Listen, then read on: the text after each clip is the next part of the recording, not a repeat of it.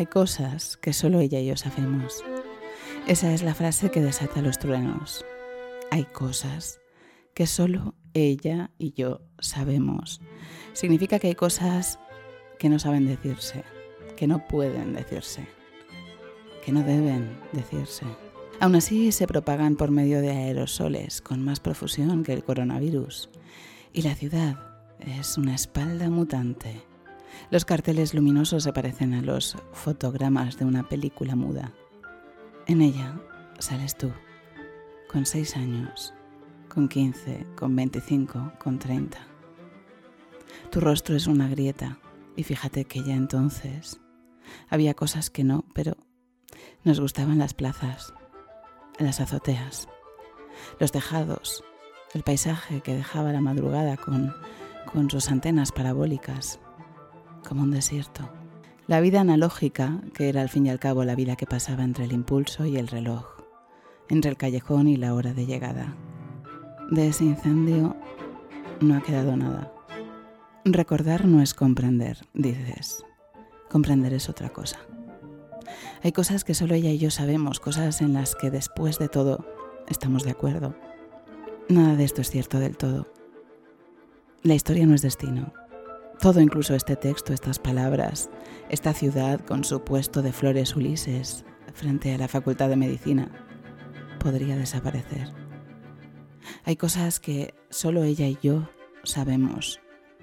Que Valencia está hecha para recorrer en taxi, especialmente cuando llueve, con la ventanilla bajada y las gotas en las mejillas, poniendo alguna canción de rock inglés triste y melancólica y contemplando la improbable posibilidad de una lluvia plomiza.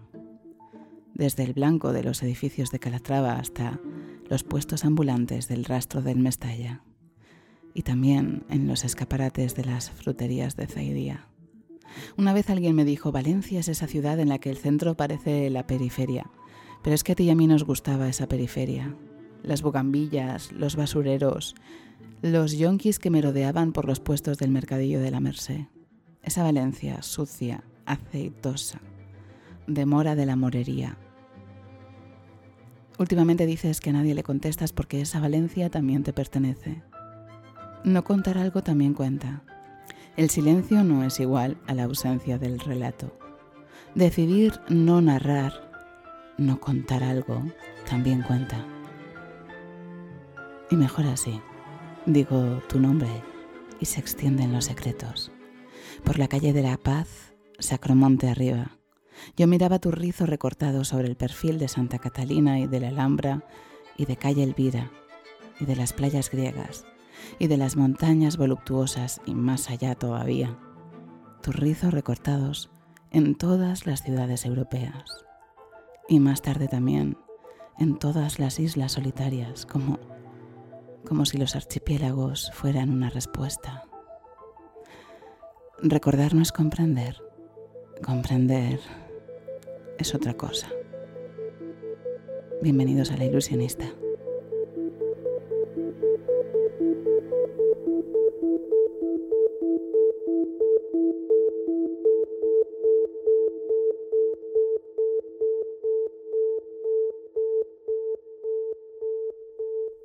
Ay, rocío, caviar de río frío, sola entre el gentío, tortolica en celo. Como un grano de anís, un weekend en París, un deshielo. Mi nombre es Carlota Garrido.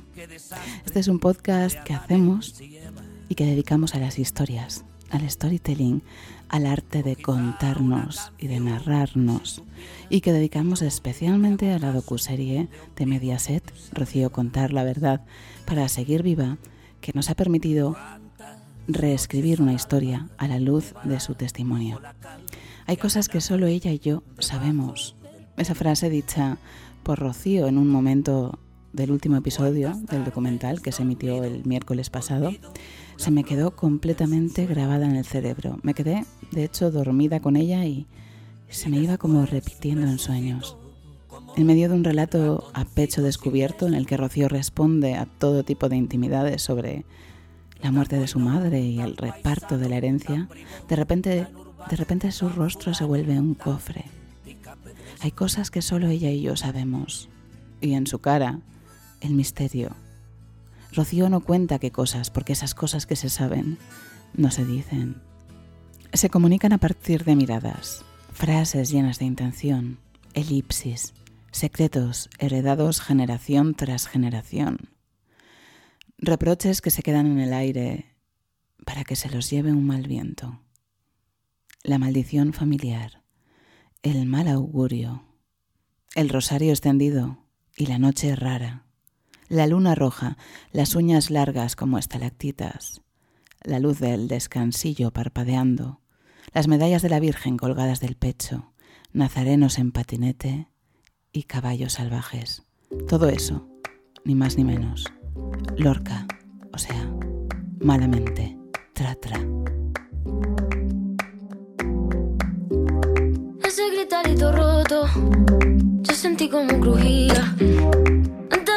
Ya sabía que se rompía. Uh, está parpadeando la luz del descansillo.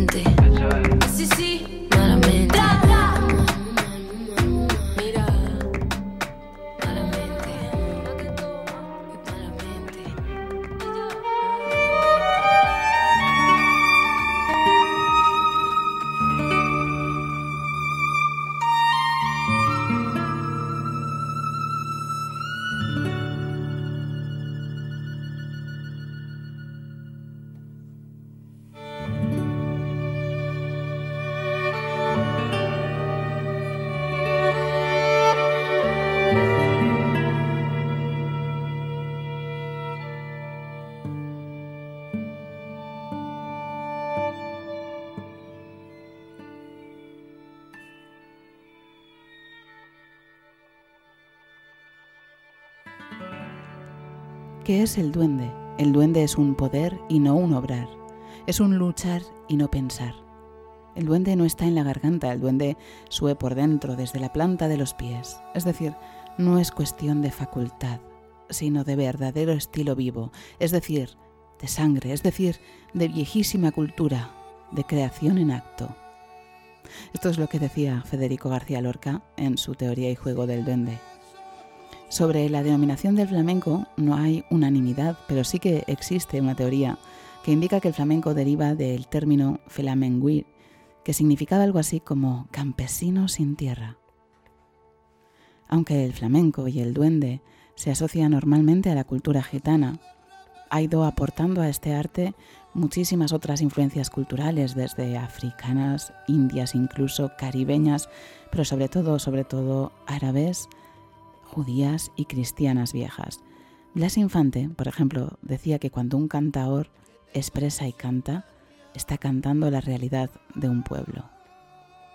El mismo concepto de duende nos remite a un universo mágico, donde las dimensiones del espacio-tiempo no son tan lógicas y donde el lenguaje simbólico vence al lenguaje literal. Una de estas relaciones más extrañas entre duende, mística y flamenco lo compone un disco que le hizo Enrique Morente a la Alhambra con poemas de San Juan de la Cruz. La combinación de la guitarra flamenca, los rayos de luz entrando por los arcos de herradura de la Alhambra y los versos del místico son una especie de cóctel espiritual, casi dionisíaco.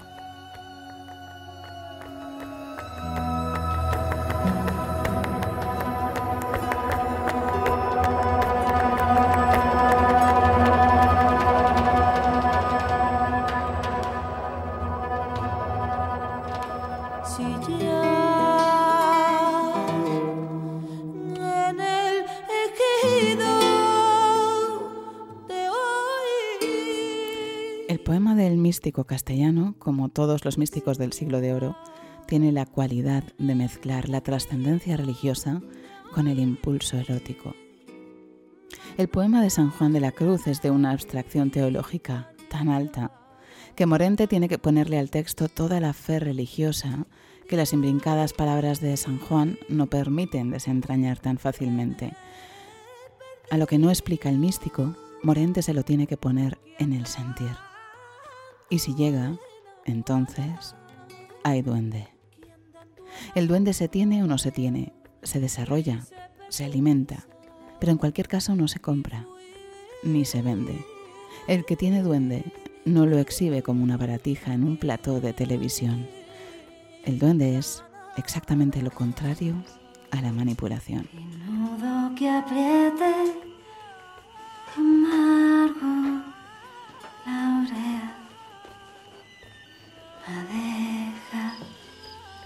La deja, ¿qué quieres decir, amante, sin habla, novio, carmesí? En el documental de Rocío podemos asistir a ver cómo se teje ese proceso de manipulación a través de los años, cómo se incrementa, cómo se camufla. A través de la docuserie podemos contestarnos a dos preguntas que yo creo que son importantes. ¿Cómo actúa un manipulador? ¿Y cómo se cuestiona una víctima? La manipulación en realidad es un relato, un relato repetido, pero es una característica esencial de la manipulación o de un manipulador que siempre intenten hacerse pasar por víctimas. Son profesionales del arte de darle la vuelta a la tortilla, maestros del melodrama de salón y de los golpes en el pecho.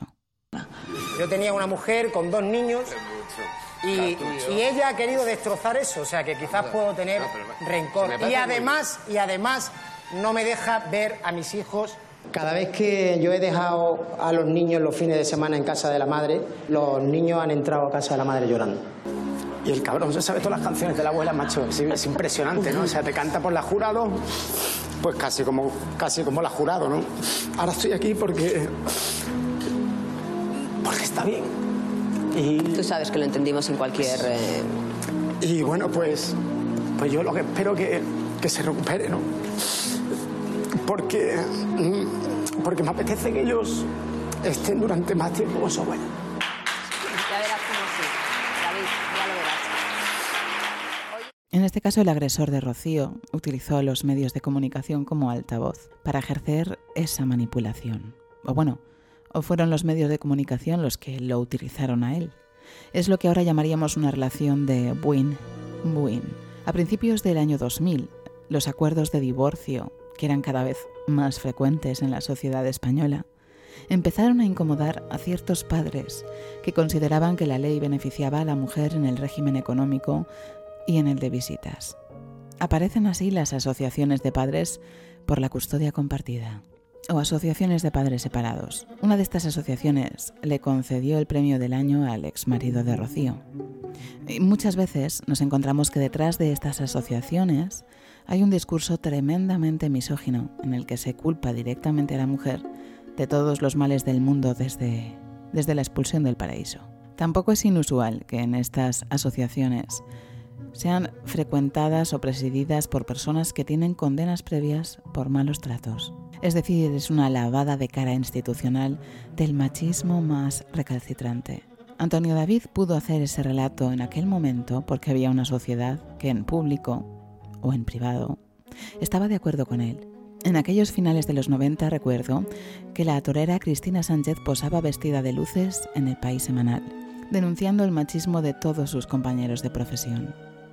Recibió críticas de muchos toreros y también de folclóricas y flamencas conocidas. Por ejemplo, Carmina Ordóñez decía en televisión que ella como hija de torero no le parecía bien que una mujer toreara.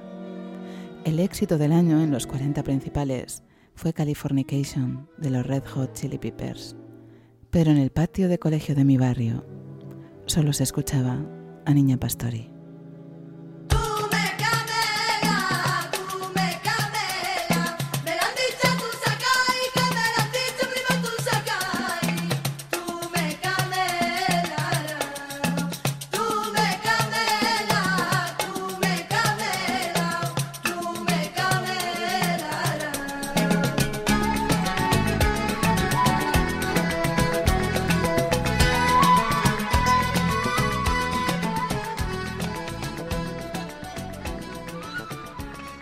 Años, al otro lado del charco, nacía la edad de oro de las series de televisión, con Los Soprano y el ala oeste de la Casa Blanca. Todo ello en mitad del huracán mediático del escándalo Levinsky. Reino Unido había aprobado la extradición de Pinochet. Se estrenaba el Club de la Lucha. En España, la justicia investigaba a Jesús Gil. Ana Obregón se separaba de Davor Zucker y Antonio David se paseaba por crónicas marcianas diciendo que Rocío Carrasco no le dejaba ver a sus hijos.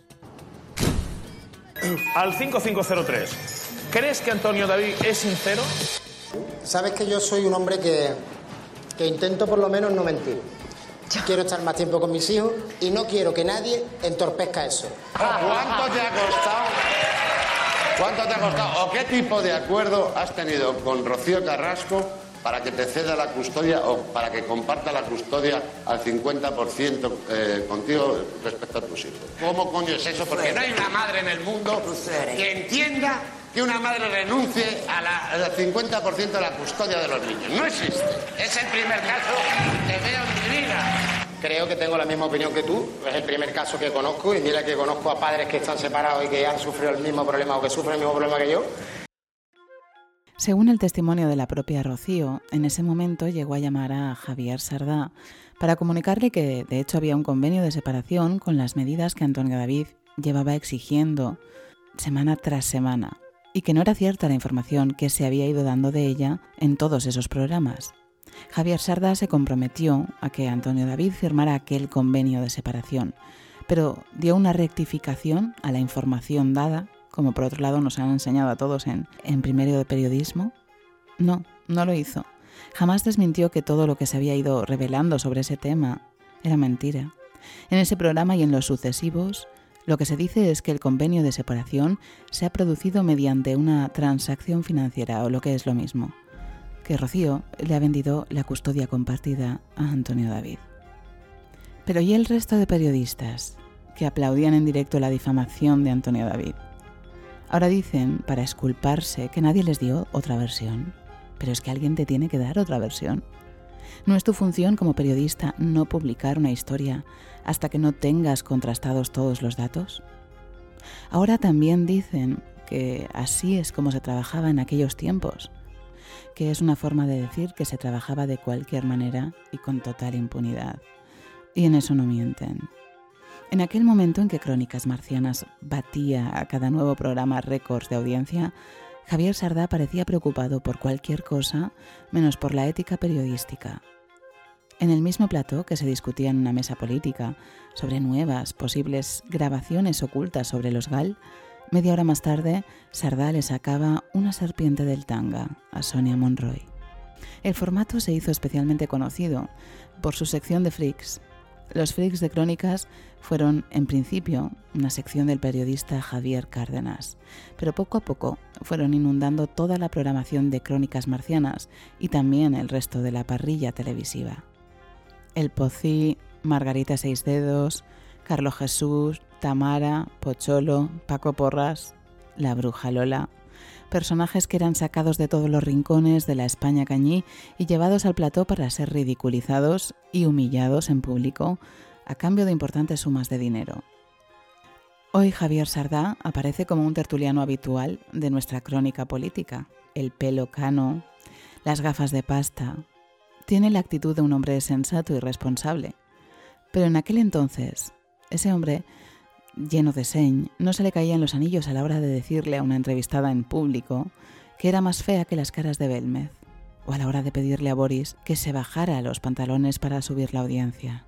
Este momento de brutalidad televisiva alcanzó su cenit con la película Frikis buscan incordiar, dirigida por el mismo Javier Cárdenas, donde estos personajes eran sometidos a todo tipo de humillaciones, bromas pesadas, vejaciones y hasta podríamos decir torturas. En 2002, la humillación del presentador hacia una persona que tenía una discapacidad física y psíquica de más del 66%, en una entrevista en Crónicas Marcianas, fue llevada a los tribunales.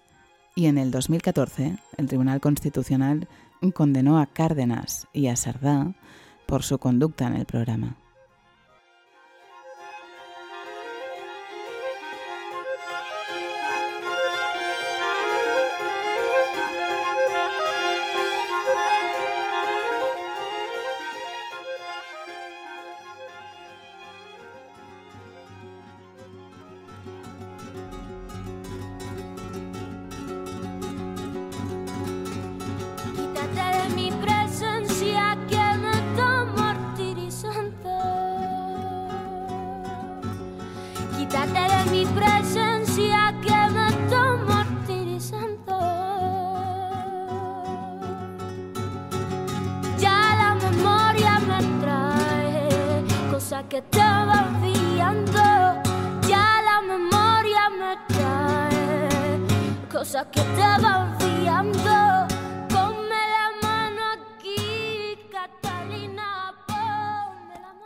Caso de Crónicas junto a otros también sonados, como la invención de la hija viva de Albano por parte de Lidia Lozano, solo nos dan una muestra de cuál, es, cuál era el modus operandi de la del periodismo amarillo en aquellos años. Hoy sabemos, gracias a las investigaciones judiciales, que ese modus operandi donde se premiaba la fontanería y la fabricación de mentiras para desacreditar al otro, se extendió a toda la política nacional los vídeos filtrados, las grabaciones de Villarejo o el famoso informe PISA elaborado por las fuerzas policiales para desacreditar a Pablo Iglesias, nos demuestran que en esta selva del oportunismo nadie quedó impune.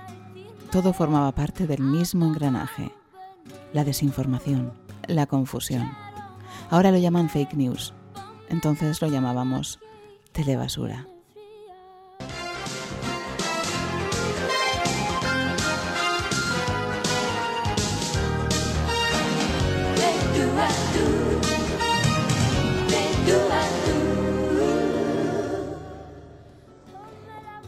Buenas noches a todos. De tú a tú no va a ser hoy un programa normal.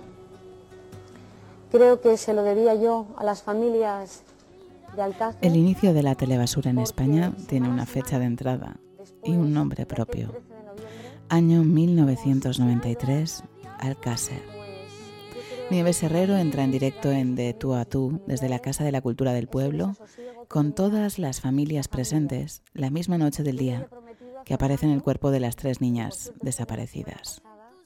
No contentos con eso, se meten directamente en la casa de los familiares mientras reciben la noticia para compartir con ellos el dolor. Un crimen terrible se convirtió en un espectáculo en prime time que los vecinos del pueblo todavía recuerdan con estupor y agonía. La comunidad valenciana sería también el escenario de otro momento cumbre de la telebasura en España. Valencia, marzo de 1997. Canal Nou estrena un nuevo programa con una invitada de lujo, Chabeli Iglesias. Se trata de una especie de tertulia del corazón presentada por un periodista poco conocido, pero de aspecto afable, Chimo Rovira. Chabeli Iglesias, vestida con traje chaqueta de en color rosa pastel, hace su entrada en plató y se acomoda en el diván rojo mientras una fila de periodistas comienzan a increparla sin ton ni son. No se escucha otro sonido que el de la jauría, sobre el plano del rostro aniñado de Chabeli que se va transformando por momentos, como el cachorro que comprende que ha sido arrojado a las hienas. Chabeli tarda solo cinco minutos en reaccionar. Abandona el plató y el programa en su primera edición y sin la entrevista prometida se convierte en líder de audiencia. Había empezado la era tómbola.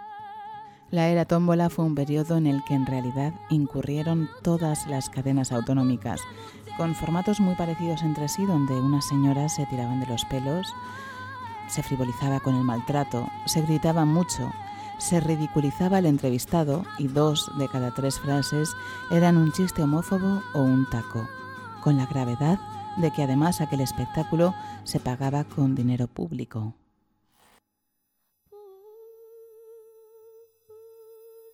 Me creo. ¿Cómo te dices la peluca? Ella no lleva peluca. Oye, eh, eh, le gusta insultar. Oye,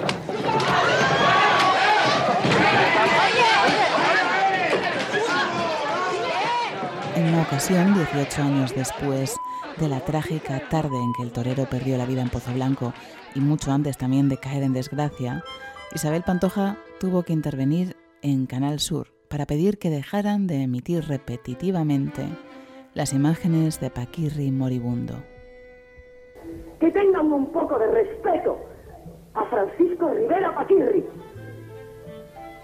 Lo entendemos, Isabel. porque él no se puede defender, pero yo estoy aquí, ya estoy cansada de que no lo dejéis en paz y que no pongan más las imágenes de su muerte. ¿Qué ganan con esa audiencia? A veces se muere su marido y lo ponen tantas veces.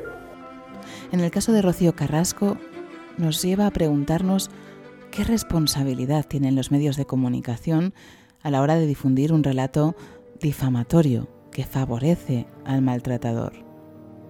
Durante 20 años Telecinco ha sido la cadena que ha dado voz a la única versión, la de Antonio David. Telecinco ha sido la cadena que ha contribuido a crear el relato de mala madre, que Rocío ahora, en la docuserie, reconoce y denuncia. La maquinaria de devorar vidas se mueve como una hidra con cientos de cabezas. ¿Cómo distinguir qué es verdad y qué es falso en un monstruo que se mueve con tantísima habilidad? La propia cadena no podía salir de la docuserie sin dejarse muchos pelos en la gatera.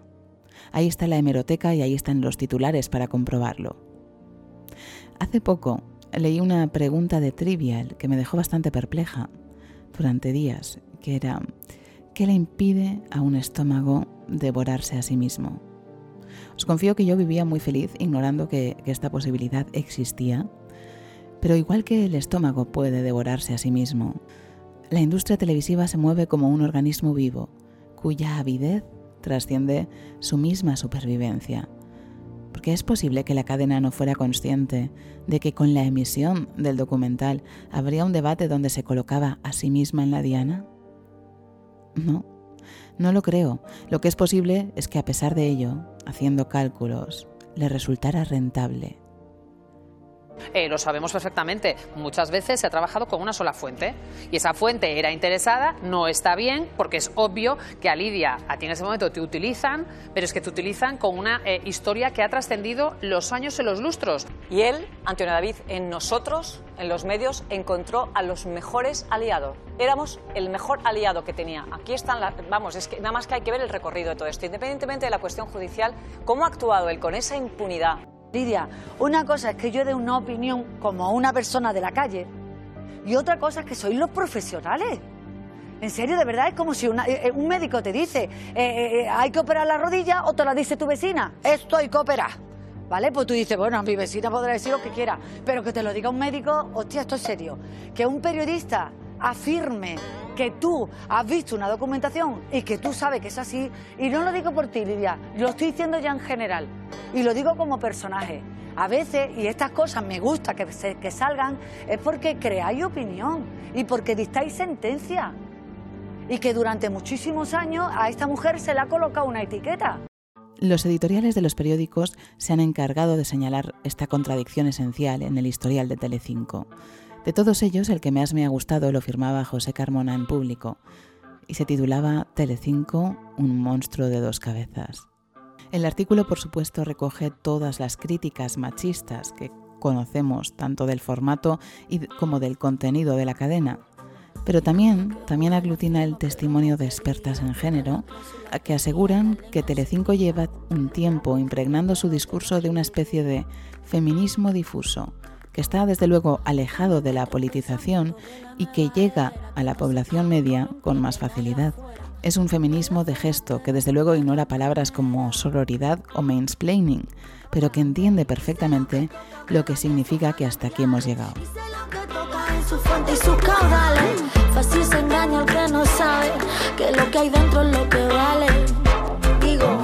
y sé lo que toca, me baño en sus. Fácil se engaña al que no sabe que lo que hay dentro es lo que vale, vale.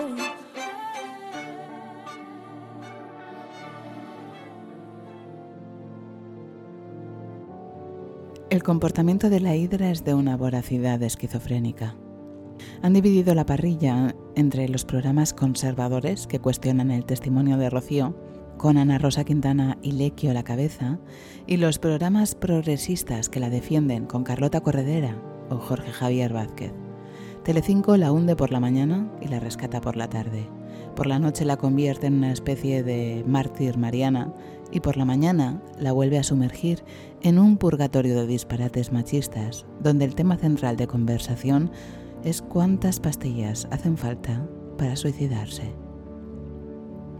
Beatriz Bernández Rodal, profesora de Comunicación y Género de la Universidad Complutense de Madrid, dice que la opinión pública en España, polarizada políticamente, también se ha dividido en dos partes con Rocío Carrasco.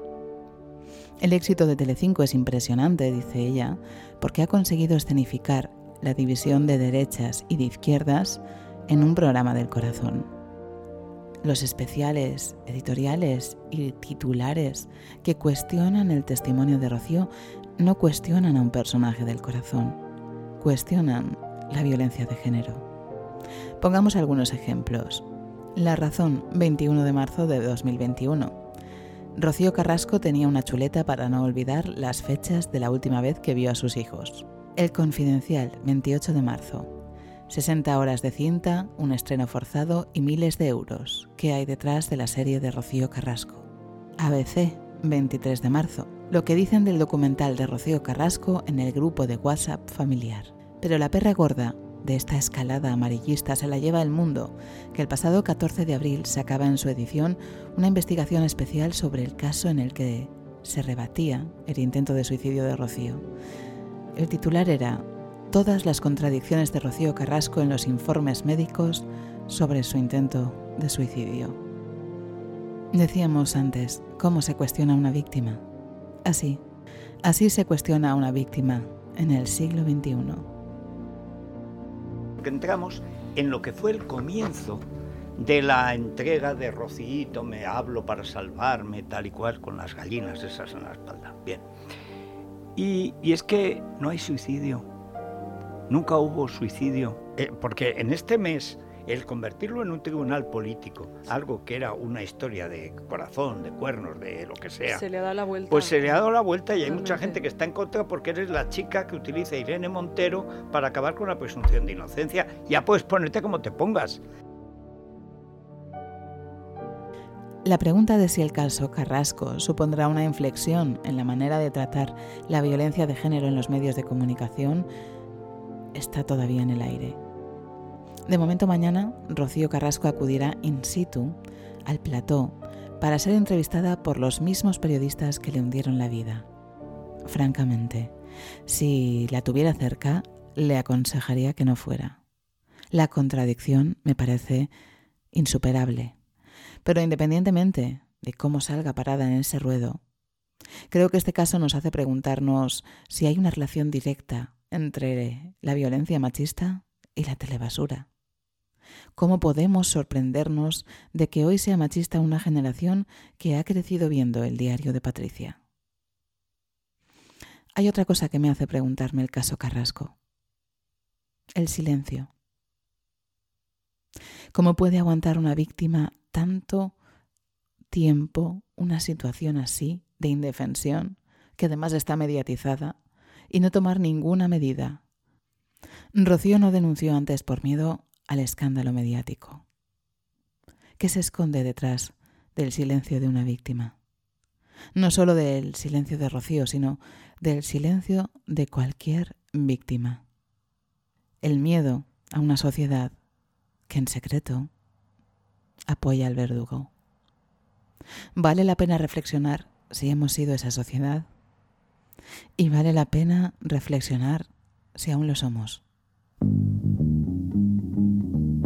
Hello, darkness, my old friend. I've come to talk to you again because a vision softly creeping left its seeds while I was sleeping,